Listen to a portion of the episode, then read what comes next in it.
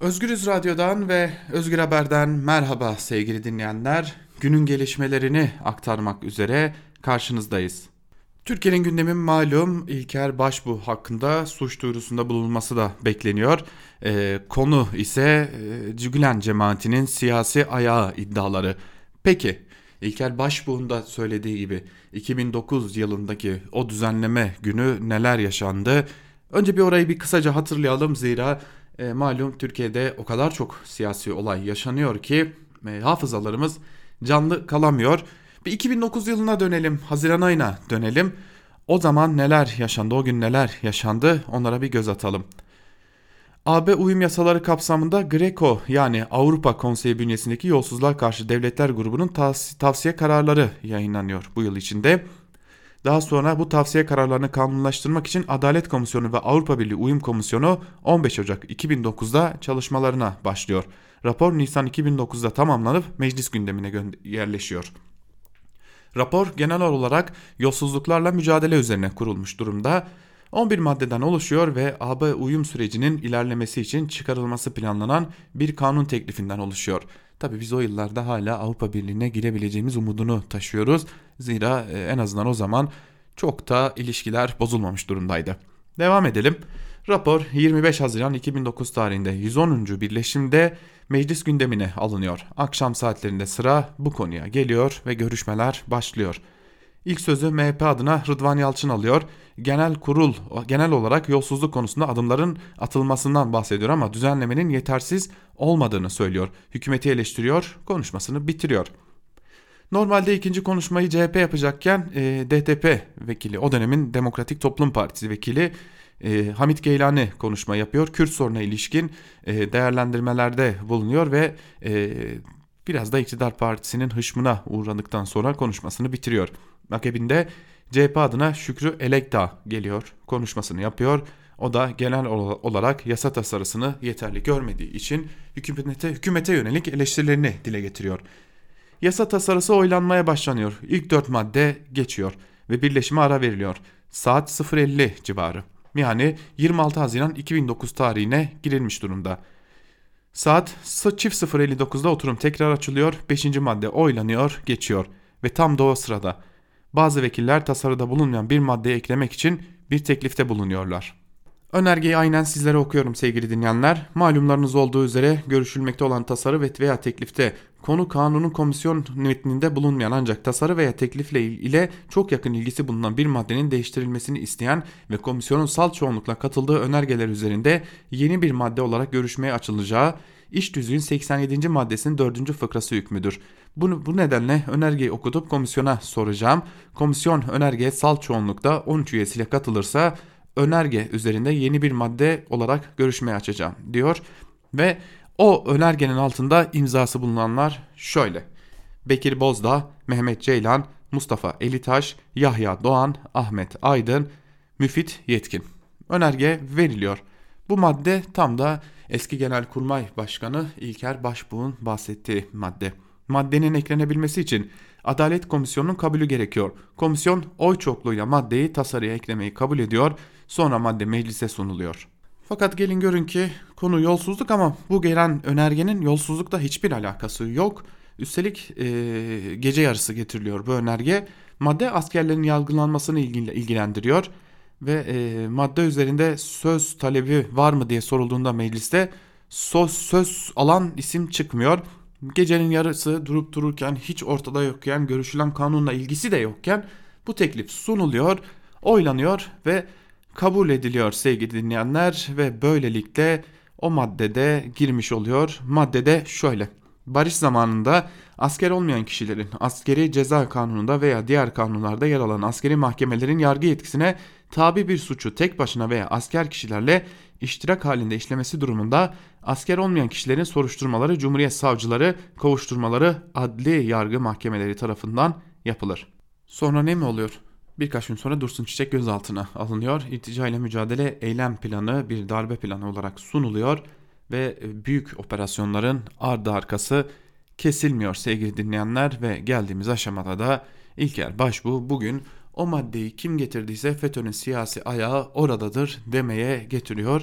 E, haliyle de e, işaret ettiği yerde Adalet ve Kalkınma Partisi oluyor. Artık bu konu e, bizim gündemimizde bir süre daha yer alacak gibi duruyor.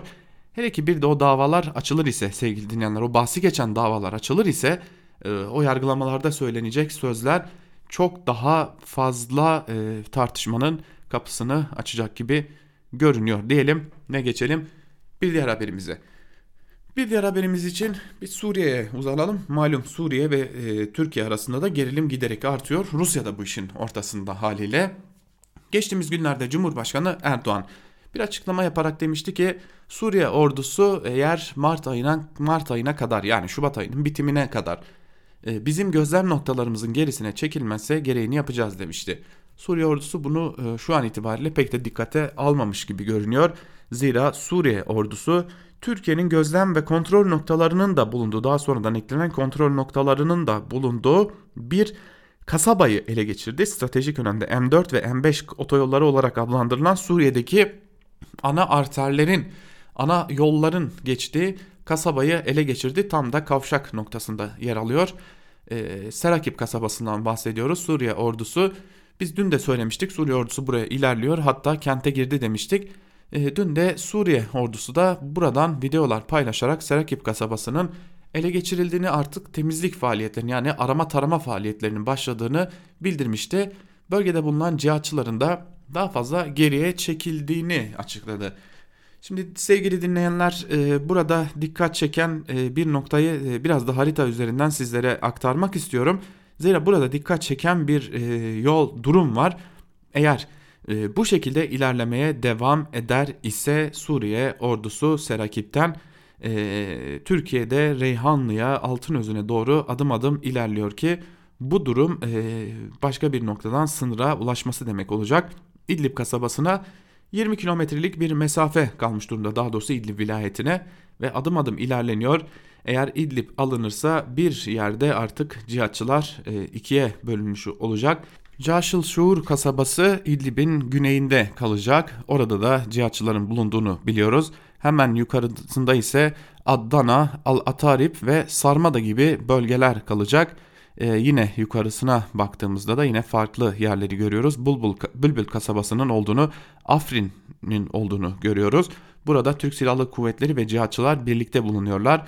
Bu iki nokta e, bir yerde kesilmiş olacak ve e, ikmal yollarından çok ciddi bölümdeki kesilmiş olacak. Öte yandan Halep'in e, batısına doğru ilerleme zaten Halep kent merkezi Suriye ordusunun kontrolünde ancak Halep'in batısına doğru ilerleme ve Afrin'e bir yerde sınır olma durumu da olabilecek.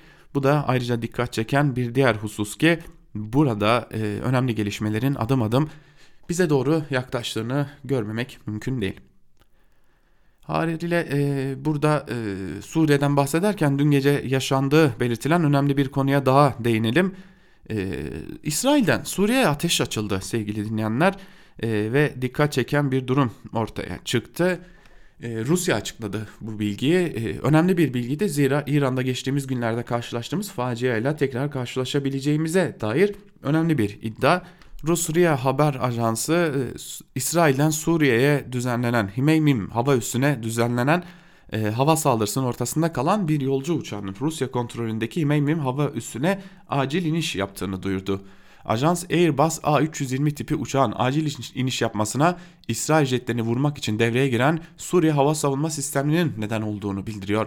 Ajansa konuşan Rus Savunma Bakanlığı sözcüsü 4 İsrail jetinin Şam yakınlarındaki hedeflere saldırı yaptığını söyledi. Aynı sözcü Suriye Hava Savunma Sistemi tarafından ateşlenen füzelerin yolcu uçağına isabet etmeye çok yaklaştığını söyledi. İsrail jetlerinin ise hedef şaşırtmak için bu yolcu uçağını kullandıkları da önemli bir diğer iddia Himeymim hava üssü acil iniş yapan uçağın hangi ülkeye gittiği, hangi hava yoluna ait olduğu ise açıklanmış değil. Biliyorsunuz geçtiğimiz günlerde İranlı komutan Kasım Süleyman'ın öldürülmesinden e, sonra e, İran e, Irak'taki ABD hedeflerine füzeler göndermişti ve bu füzelerden biri yolcu uçağın havadaki yolcu uçağına Ukrayna'ya ait olan ve içerisinde ağırlıkla Kanadalı yolcuların bulunduğu yolcu uçağını hedef almıştı ve burada 170'ten fazla kişi e, o uçakta hayatını kaybetmişti. Bu da önemli bir diğer facianın eşinden döndüğümüzü gösteriyor. Ve geçelim bir diğer haberimize. Bir koronavirüsüne bakalım. Koronavirüsüyle ilgili e, dikkat çeken bir haber var. Bu virüsü ilk tespit eden ve meslektaşlarını uyaran e, doktor koronavirüs nedeniyle hayatını kaybetti. Bu arada koronavirüs e, virüs salgınından da hayatını kaybedenlerin sayısı yükselmeye devam ediyor. Koronavirüs tehdidi hakkında ilk uyarı yapan isimler arasında yer alan Dr. Lee Van Liga'nın hastalık nedeniyle hayatını kaybettiği açıklandı. Koronavirüs tehdidini ilk fark eden ve meslektaşını virüs hakkında uyaran Çinli doktor hastalık nedeniyle hayatını kaybetti. Global Times adlı Çin'de yayın yapan İngilizce e, gazete daha önce Lee'nin Wuhan'da virüs sonucu kalbinin durduğunu ancak daha sonra hayata döndürüldüğünü duyurmuştu. Koronavirüse yakalanan 34 yaşındaki Lee bir süredir de tedavi görüyordu. Göz doktoru olan Lee virüs tehdidi hakkında bloğu üzerinden halkı uyardığı için polis tarafından sorgulanmıştı. Kamu Güvenliği Departmanı Lee'yi yalan iddialarda bulunmakla suçladığı bir belge imzalatmıştı. Çin'de polis ayrıca Lee'nin de aralarında olduğu 8 kişi hakkında söylenti yaydıkları gerekçesiyle soruşturma açmıştı. Lee, blogunda ve diğer doktorlarla iletişim kurduğu sosyal medya grubunda virüs hakkında uyarılarda bulunmasıyla tanınıyordu. Geçen yılın sonuna doğru Çin'de bir pazardan yayılan yeni bir tür koronavirüs şu ana kadar da yaklaşık 636 insanın ölümüne neden olmuş durumda. Bu arada Çin bu konuda e, virüsün e, en çok görüldüğü ülke, ikinci en çok görülen ülke ise Japonya olmuş durumda sevgili dinleyenler. Yani 7 Şubat itibariyle koronavirüsten hayatını kaybedenlerin sayısı 636, virüs kaptığı tespit edilen kişi sayısı ise 31.161 olarak açıklandı. Virüsün bulaşma eğrisi bir süre yatay seyretmişti ancak yeniden dikey bir harekete kavuşmuş gibi de görünüyor virüsün bulaşma etkisi de.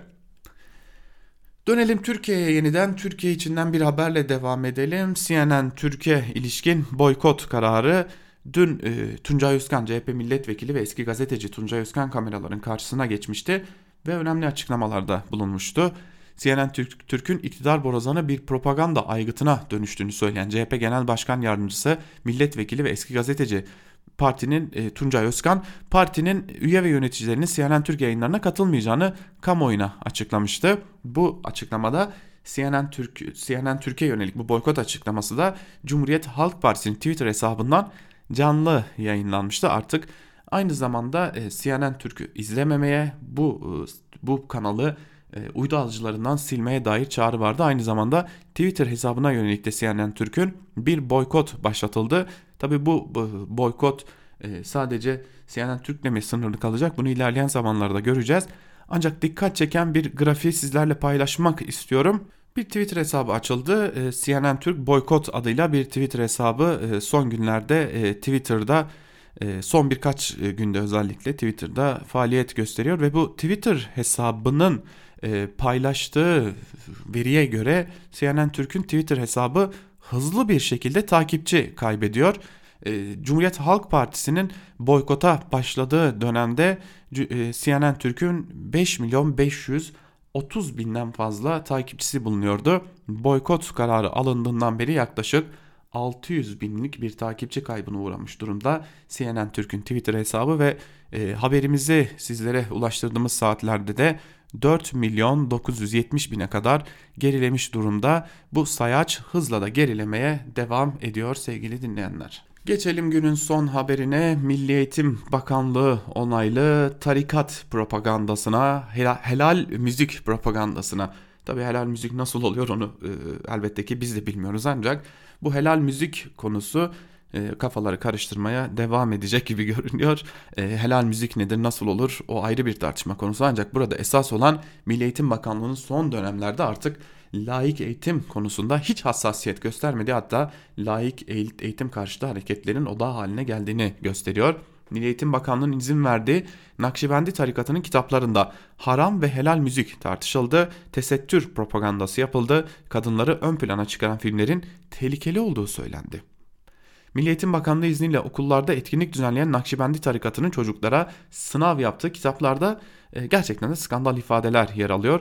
Cumhuriyet'ten Ozan Çepli'nin haberine göre Ufka Yolculuk Yarışması adı altında ortaokul düzeyindeki çocuklara kaynak olarak gösterilen 200 sayfalık Edep Mektebi kitabında Nakşişehi Mahmut Esat Coşan'ın sözlerine yer veriliyor.